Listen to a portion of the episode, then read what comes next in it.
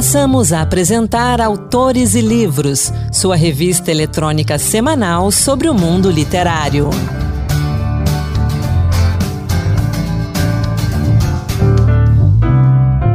Olá, sou Anderson Mendanha e seja muito bem-vindo ao Autores e Livros Dose Extra. Toda terça-feira, com conteúdo exclusivo para quem nos acompanha em podcast ou pelo site da Rádio Senado.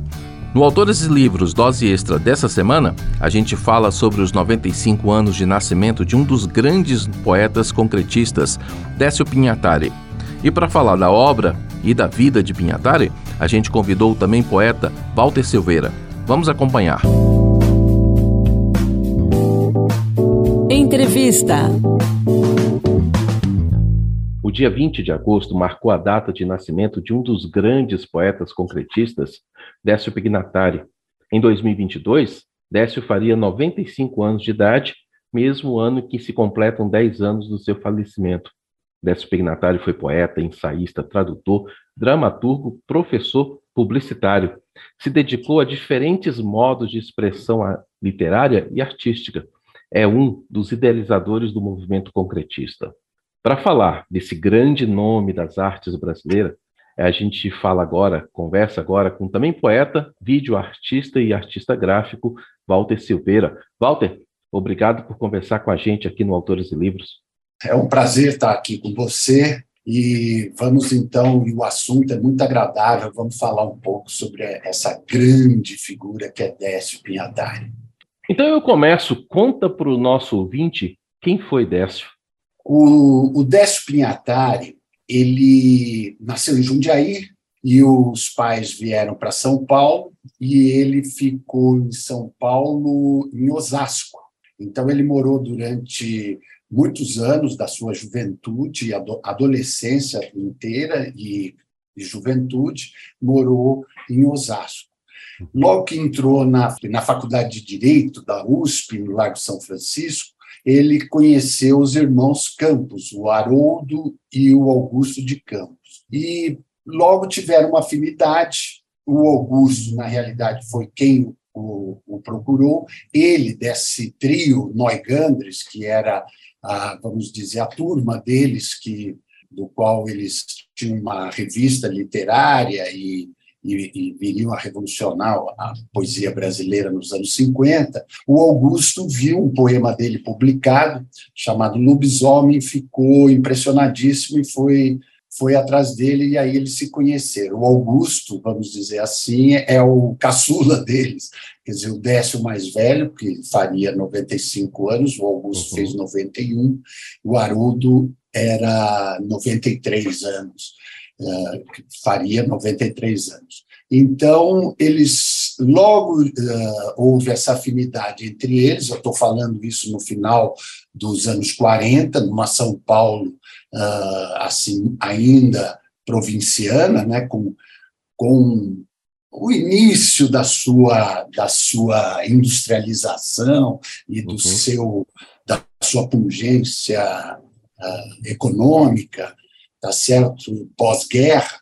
Então, eles começaram a se reunir e fizeram esse grupo Neugandres e começaram a editar um auto-editar uma revista chamada Neugandres, que teve cinco números e começou a ser editada em 1952.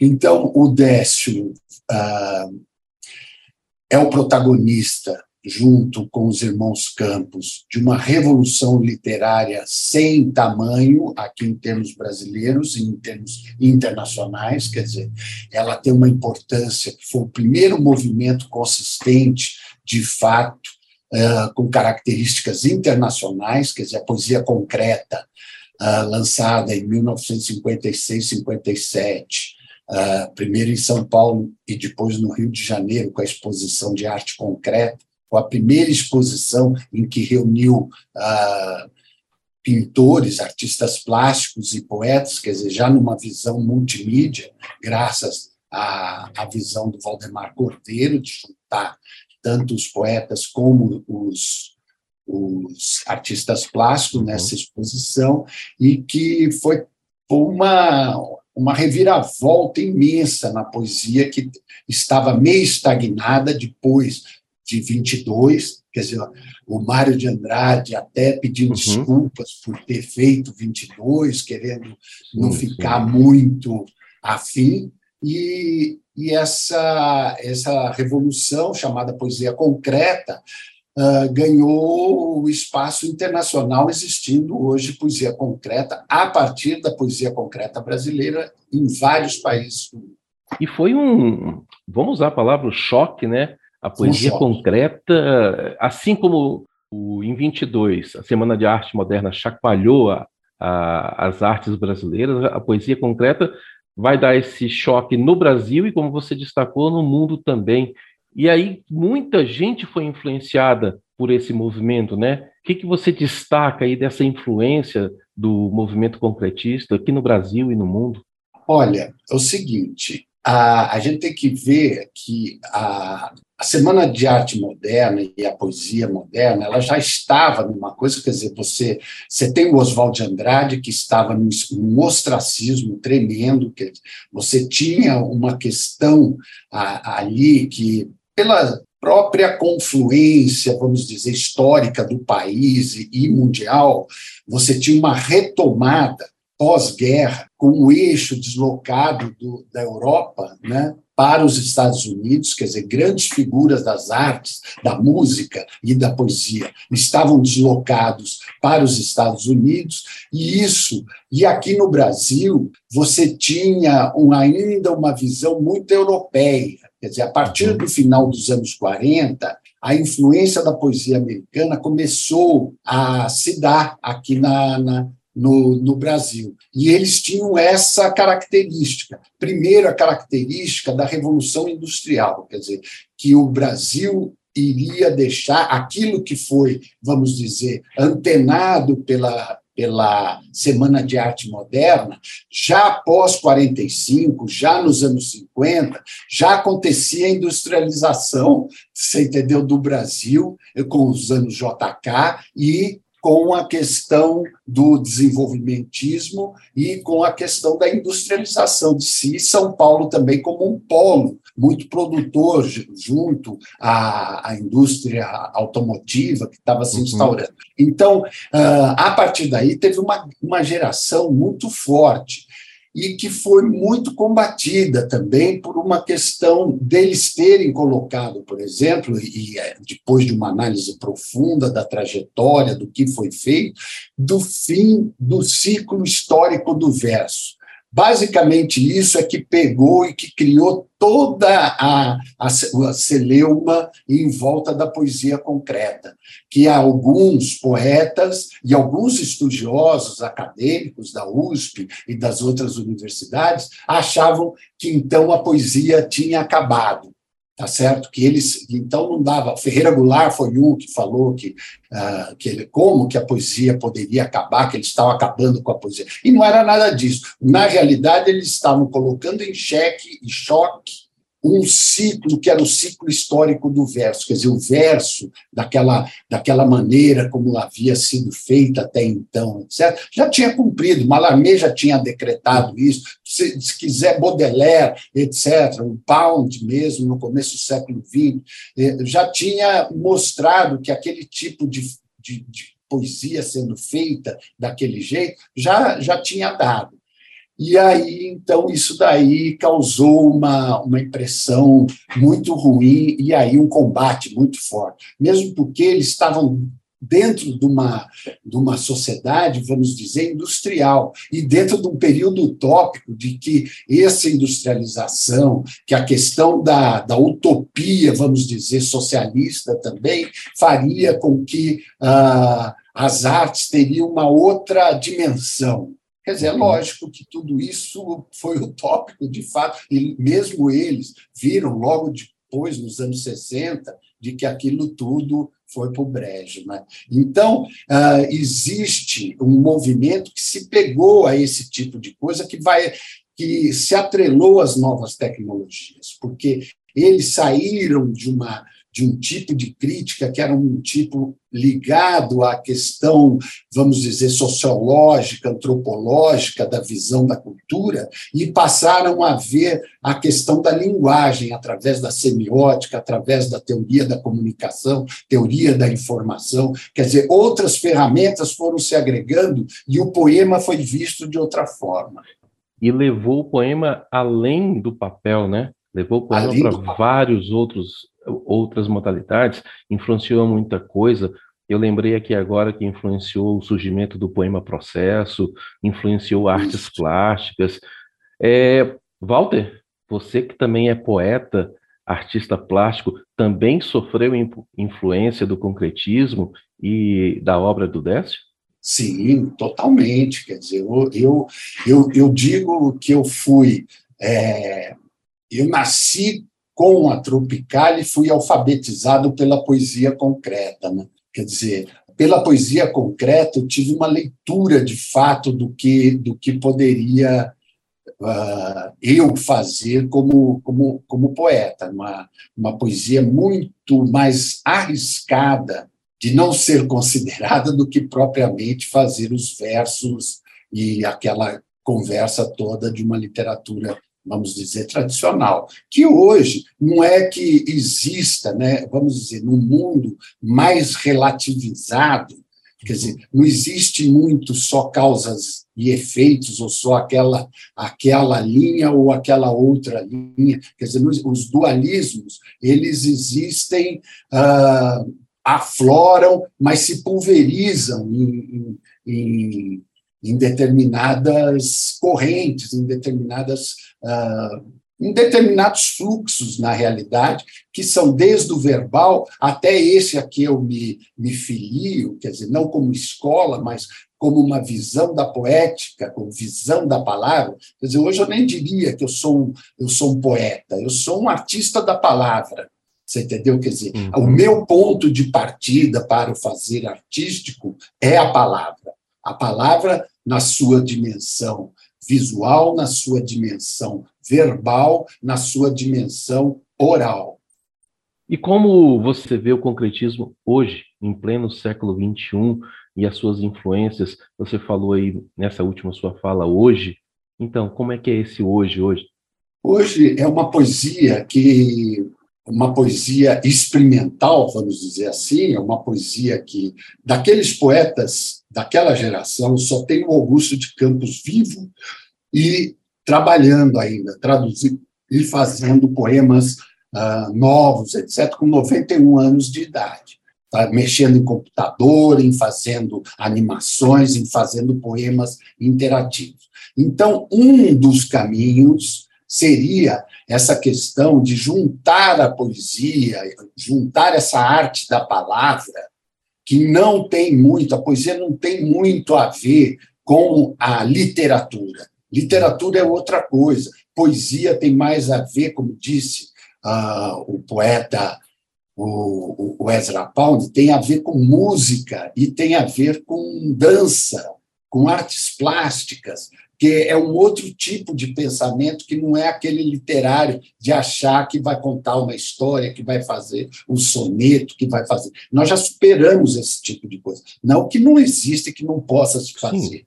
Mas a questão já está em outro, em outro patamar. A, a, a palavra hoje tem dimensão, tá certo na tela do computador a palavra ela ela transcorre no espaço através do raio laser você entendeu? Então, tudo isso daí tem que ser levado em conta para aquela pessoa, para aquele artista, para aquele poeta que tem na palavra o seu ponto de partida. No mês de agosto, a Casa das Rosas, o Espaço Haroldo de Campos de Poesia e Literatura, que faz parte da rede de museus Casas Literárias de São Paulo, realizou mais uma edição do Hora H, que é um evento dedicado à memória de Haroldo de Campos. E nesse mês, é, o foco foi a obra do Décio Pinhatari. Walter, você que foi o curador desse evento, fala um pouquinho dele para a gente, o que, que você destaca desse encontro? Então, eu, eu sou muito amigo do Júlio Mendonça e do Marcelo Tapia, que é, são o, o Júlio é o coordenador da, do núcleo lá do, Haroldo de Campos, e o Marcelo Tapia é o, eu não sei, é coordenador, eu não, eu não sei o nome específico, o cargo dele, mas ele quem coordena. Uh, toda uh, esse complexo que são que é a Casa das Rosas, o, a Casa Guilherme de Almeida e a Mário de Andrade, que vamos dizer, é um, um núcleo ligado à literatura e às artes da palavra, tradução, etc. Então, uh, eu fui convidado a fazer uma comemoração dos, do Décio Pinhatari, dos 95 anos do Décio Pinhatari, que coincidentemente também são 10 anos sem ele. Eu propus a eles um ciclo de palestras, porque o Décio ele é múltiplo, tá certo? O uhum. Décio ele foi poeta, foi prosador, publicitário, você disse isso no começo, foi educador, porque Sim, a, a maior professor parte durante muito tempo, né? 60 anos, quer dizer, não só lecionou, como fundou determinadas coisas. Ele fundou a Escola de, de, de Desenho Industrial no Rio de Janeiro, ele participou do, da fundação dos cursos de pós-graduação da, da PUC de São Paulo, de semiótica, uh, e também da pós-graduação e do ensino de semiótica dentro da Faculdade de Arquitetura e Urbanismo da USP, onde ele lecionou por muitos muitos anos, e depois na pós-graduação da Universidade do Paraná também. Então, ele, eh, vamos dizer, dedicou grande parte de sua vida à questão da educação, e principalmente de uma modalidade que é a semiótica, quer dizer, que é uma ciência uhum relativamente nova, mas que cuida de tudo que está presente numa visão, vamos dizer, diferenciada daquela que é sociológica e antropológica. Quer dizer, é uma, uma um outro tipo. E ele é o autor desse tipo de coisa aqui no Brasil. Então, ah, tendo esse aspecto, ele, dentro desse grupo de poetas, ele também se aventurou pela prosa, ele fez vários livros de prosa, ah, se interessava muito pela, vamos dizer, essa arte de contar história, tá certo? Então, ele fez o, o, o romance Panteros, fez um livro que é, é meio crônica, uh, que é o Errâncias, escreveu durante vários e vários anos sobre futebol no, no, no jornal, escreveu sobre televisão, quando a, a, própria universidade queria, achava a televisão uma aberração. Ele estava lá dizendo os pontos da televisão dentro do que era a comunicação de massa, como a televisão influenciaria as pessoas, etc. Isso nos anos 80 tá certo? escreveu sobre política também. Então, ele teve um papel de cronista, de, de, de coisa muito forte durante muito tempo. Foi educador, foi prosador, foi publicitário nos anos 60, teve uma, uma, uma agência de publicidade. Então, ele, tem, ele é múltiplo nesse sentido. Então, ele já é uma sensibilidade, vamos dizer, contemporânea, de multiplicidade, embora seja muito afeito à poesia e um poeta extraordinário, mas tem essas outras facetas que deve, devem vir à tona. Então, a minha intenção foi essa, de trazer pessoas que conhecem muito bem o trabalho dele, e durante uma semana fizeram conferências a respeito desses vários aspectos da, da, do fazer criativo do Décio. No sábado, que, era o, que é, seria o aniversário, aniversário né? dele, de fato, aconteceu o Ouvir.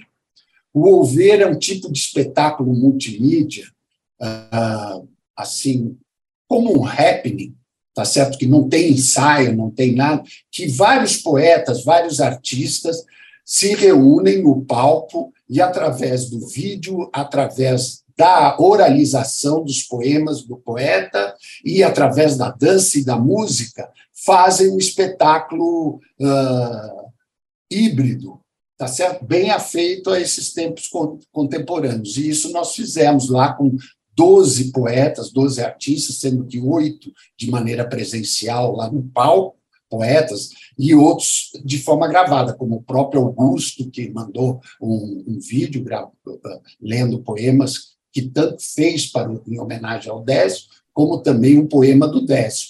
O Arnaldo Antunes mandou vídeo, porque tinha show, não, não podia comparecer, falou: vou vou fazer um vídeo. E outros que não moram em São Paulo, como a Vilma, é, mandou um vídeo, depois a Patrícia também, Lino, que é professora na Universidade da Califórnia, fez também uma peça curta. Então, isso foi um, um, um show, um evento de uma hora e meia, onde tanto a performance das dançarinas em alguns poemas, como a leitura por poetas de, uh, de poemas do, do do Décio, como os músicos acompanhando tudo em algumas alguns momentos solando e a projeção de vídeos e de poemas, fez disso um grande happening, vamos dizer, celebrativo dos 95 anos do Décio.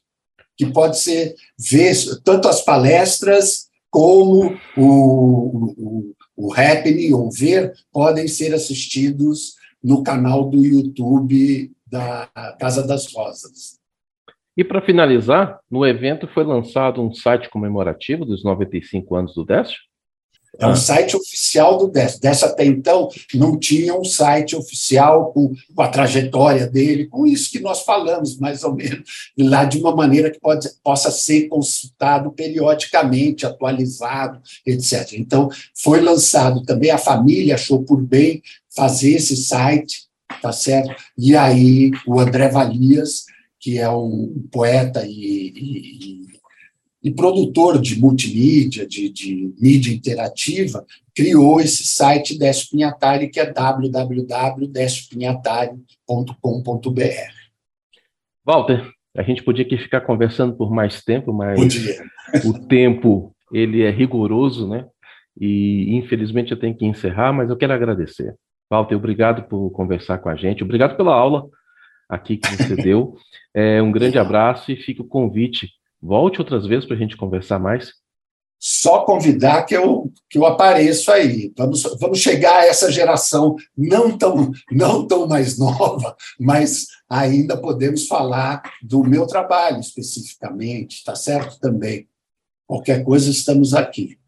Obrigado, Muito até obrigado a próxima. pela oportunidade de falar sobre Décio Pinhatari, desse gênio. Essa então foi a conversa com o poeta Walter Silveira sobre a vida e a obra de Décio Pinhatari. Quer saber mais sobre esse grande nome da arte brasileira? Acesse o site deciopinhatari.com. E se quiser, acesse o Instagram e use a hashtag Dicas Autores e Livros. Preparei um post especial sobre a trajetória de Décio Pinhatari. Essa edição do Autores e Livros, Dose Extra, vai ficando por aqui. Obrigado pela sua companhia. O programa teve a apresentação de Anderson Mendanha, produção de Ana Beatriz Santos e trabalhos técnicos de Antônio Carlos Soares. O Dose Extra volta na próxima terça-feira com dicas de leitura. Até lá! Acabamos de apresentar Autores e Livros, sua revista eletrônica sobre o mundo literário.